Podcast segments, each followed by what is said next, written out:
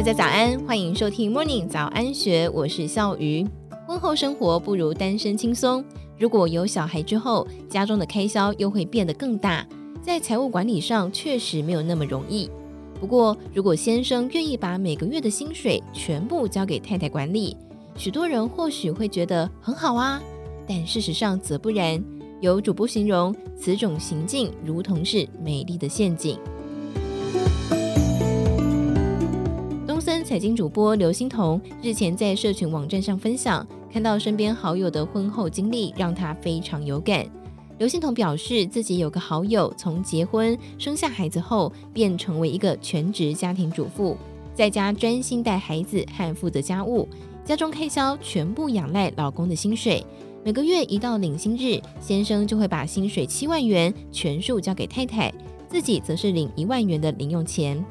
当太太身为一个家的财务总管，或许有人会说，嫁到这样的先生真好，还会交出薪水来。事实上，却不如外界想象中美好。这名人妻向刘欣彤诉苦说，先生上次问他为什么每个月交给他七万，他却一毛钱都存不下来。对此，刘欣彤认为，先生上缴薪水本身就是个美丽陷阱。为什么呢？因为七万元扣除零用钱一万，另外还有房贷两万、车贷一万、水电瓦斯管理费、上网费、有线电视费大约一万元，而孩子不满一岁还在喝奶的年纪，以及老公同事同学结婚的红包钱，如果不是女方娘家每个月塞钱，这份薪水根本无法支应一个家的开销。刘欣彤更是直言，有些男人很奇怪，都会以为自己的钱很大很好花用，